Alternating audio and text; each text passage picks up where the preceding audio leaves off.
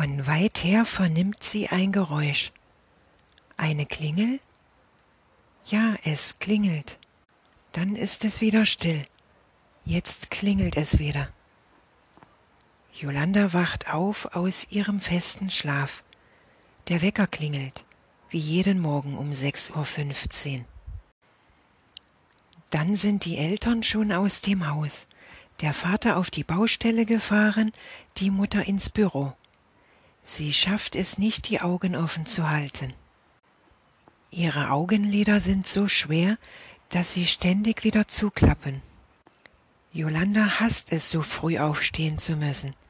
Im Zimmer ist es stockfinster. Nur durch das Fenster fällt ein schmaler Lichtstrahl hindurch, dort wo die Vorhänge nicht exakt aufeinander liegen. Der Lichtstrahl trifft genau auf den Vogelkäfig, der auf dem Schreibtisch der beiden Mädchen abgestellt ist. Jetzt raschelt es unter der Abdeckung. Der kleine blau-weiße Wellensittich ist aufgewacht, richtet sich sein Federkleid und springt geräuschvoll auf die Schaukel.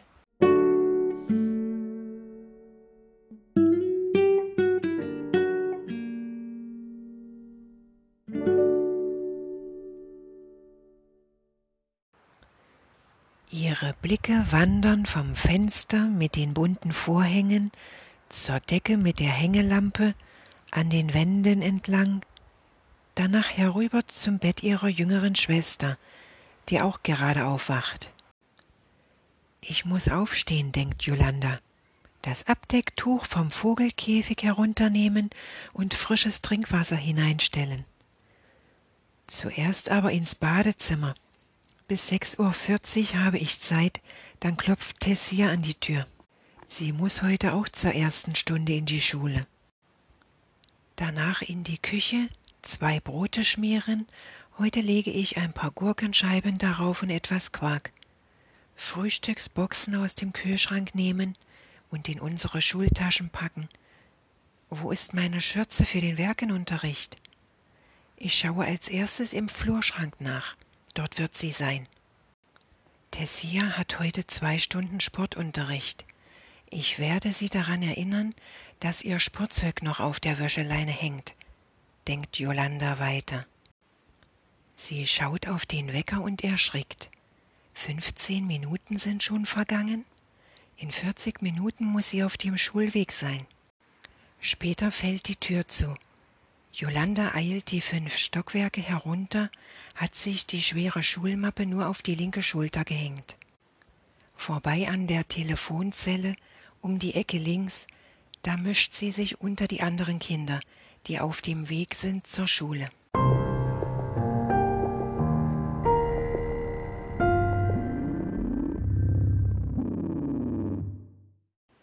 Von weitem sieht sie das Schulgebäude schon. Von hier sind es noch acht Minuten, bis sie auf dem Schulhof ankommt. Plötzlich ist es da wieder, dieses unangenehme Gefühl. Sie kennt das schon. Es fängt mitten in ihrem Bauch an. Plötzlich platziert sich dort diese riesige Kanonenkugel. Da liegt sie. Deshalb kann Jolanda fast nicht atmen, schnauft wie eine Dampflok. Dabei rennt sie nicht, geht nicht schnell. Sie hat ja noch sechs Minuten, bis sie auf dem Schulhof ankommt.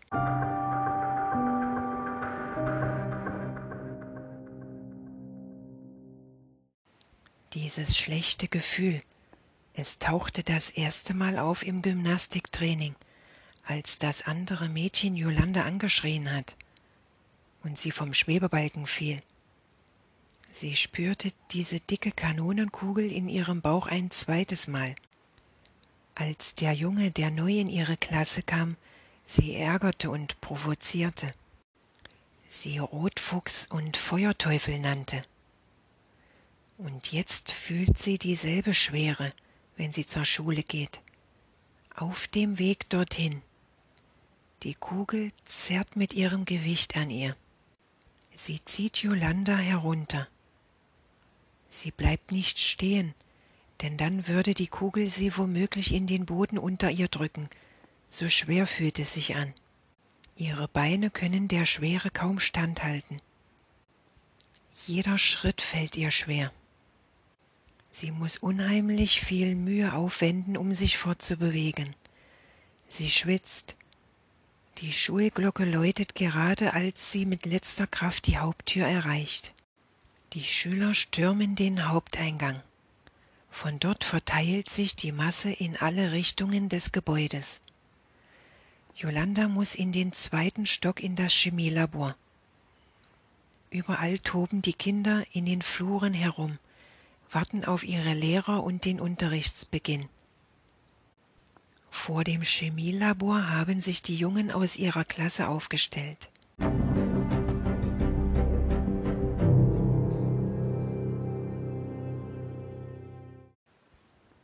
Sie grölen. Manche stehen rechts im Flur, andere links. Um zur Tür des Chemielabors zu gelangen, muss Yolanda durch diese Gasse. Sie läuft. Plötzlich wird sie von etwas gebremst. Jemand hat ihre Kapuze gefasst und hält sie fest. So fest, dass sie stehen bleiben muss. Auf der Stelle. Die Kapuze würde sonst von der Jacke abreißen oder ihr den Hals zuschnüren. Im Affekt dreht sie sich herum. Sie will wissen, wer da an ihrer Jacke zieht. Es ist der Junge, der neu in Jolandas Klasse gekommen ist. Er hält sie weiter an der Kapuze ihrer Jacke fest. Er lässt nicht los. Er grinst breit über das ganze Gesicht, stößt die zwei Jungen an, die neben ihm stehen, und brüllt in Jolandas Richtung Rotfuchs, da ist ja wieder unser Rotfuchs.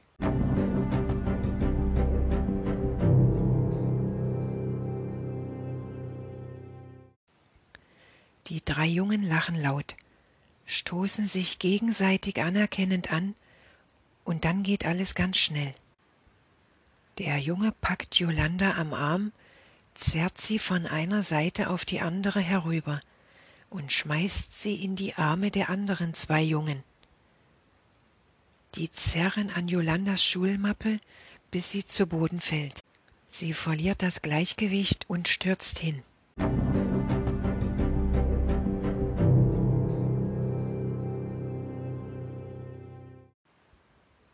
Die Jungs lachen laut, brüllen Rotfuchs, Rotfuchs. Dann schließt der Lehrer das Chemielabor auf. Die Schüler betreten den Raum. Keiner nimmt Notiz von Jolanda die noch immer am Boden liegt. Nur ihre Freundin hilft ihr aufzustehen. Zusammen sammeln die Mädchen Jolandas Sachen auf, das Stifte etwie und die Schulhefte sind bei dem Gerangel herausgefallen.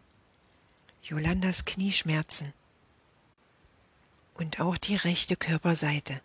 Der Ellenbogen schmerzt. Der Lehrer will die Tür zum Chemielabor schließen. Die Mädchen schaffen es gerade noch in den Raum zum Unterrichtsbeginn. Aggregatzustände, Brennbarkeit und Löslichkeit, Entmagnetisierung einer Büroklammer. Jolanda ist nicht anwesend, nicht in diesem Chemielabor. Sie sitzt zwar auf ihrem Platz, schaut nach vorn an die Tafel, dabei versucht sie den Schmutz von ihrer Hose zu reiben und vom Ärmel der Jacke. Ihre Knie und der rechte Arm schmerzen. Ein Mitschüler teilt gerade Zwiebeln aus. Dazu erhält jeder in der Klasse ein Protokollblatt. Der Lehrer kündigt das Experiment mit einer Zwiebel an. Isolation von DNA aus Zwiebelzellen. Schneide die Zwiebel in kleine Stückchen und fülle sie in den Behälter. Gieße dann 50 Milliliter Extraktionspuffer dazu, bestehend aus 45 Milliliter Wasser mit einem Teelöffel Salz und 5 Milliliter Spülmittel, das du vorher gemischt hast. Verbinde nun die Komponenten mit dem Mixstab. Lege dann den Kaffeefilter in den Trichter. Filtriere die Lösung durch den Filter in das Glasgefäß. Gib dann 5 Milliliter Isopropanol hinzu. Nach circa ein bis zwei Minuten solltest du das Ergebnis feststellen können. Eine schlierige Substanz, die DNA, hat sich an der Oberfläche abgesetzt. Yolanda soll das Experiment mit ihrer Banknachbarin zusammen absolvieren. Führt dieses Experiment in Zweiergruppen durch, steht dort auf dem Protokollblatt, das vor den beiden Mädchen auf dem Tisch liegt. Yolanda nimmt das ganze Geschehen im Chemielabor nur am Rande wahr. Wie der Lehrer das Experiment beschreibt, nebenher das hektische Treiben im Klassenraum die Vorbereitungen ihrer Mitschüler, selbst den Aufbau ihres eigenen Experiments, das sie absolvieren und protokollieren soll, alles das macht sie nur mechanisch. Schneidet die Zwiebel in die vorgeschriebenen Stücke, reicht sie ihrer Freundin, die dann die Zwiebelstücke mit dem Extraktionspuffer vermischt. Ihr Autopilotsystem lässt sie im Chemielabor Zwiebeln schneiden, das Protokollblatt ausfüllen, die Materialien wegräumen. Was der Lehrer erzählt, hört sie nicht. Auch nicht, als die Chemiestunde endet und die Schulglocke läutet. Ihr Kopf reproduziert die Geschehnisse der letzten Monate. Bilder wiederholen sich. Von ihrem Unfall auf dem Schwebebalken das andere Mädchen, wie es sie als Rotfuchs beschimpft. Immer taucht dieser Junge auf, der sie provoziert, auslacht vor den anderen, Rotfuchs und Feuerteufel schreit, wie er sie zu Boden reißt vor dem Chemielabor. Die Schmerzen, die Demütigung.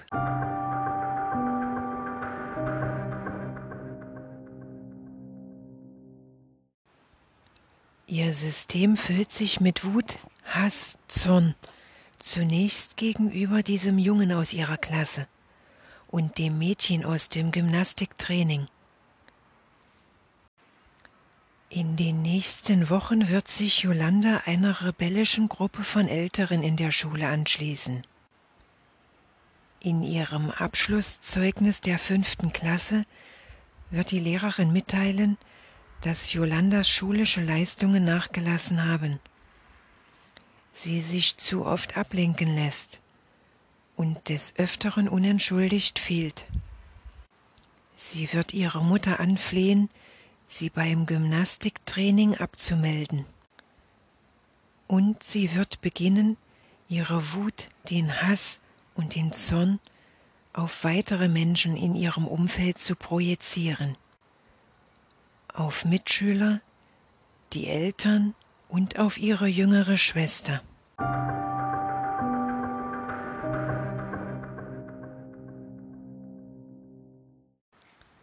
die sie eines Nachmittags zu einem Streit provoziert, ihr das Gesicht zerkratzt und sie anschreit, Warum hast du keine roten Haare?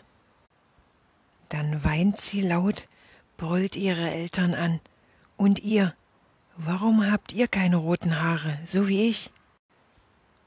Hoffentlich hat mein Kind später keine roten Haare, ruft sie und kann ihre Tränen nicht mehr zurückhalten. Sie weint und weint und weint. Fünfzehn Jahre später wird sie einen Sohn bekommen. Dieser hat rote Haare.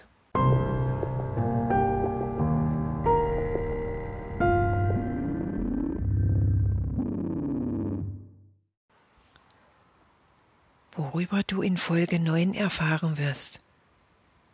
Die Mutter will Yolanda helfen und kauft ihr Haarfärbemittel. Yolanda besucht die sechste Klasse. Sie hat jetzt schwarze Haare.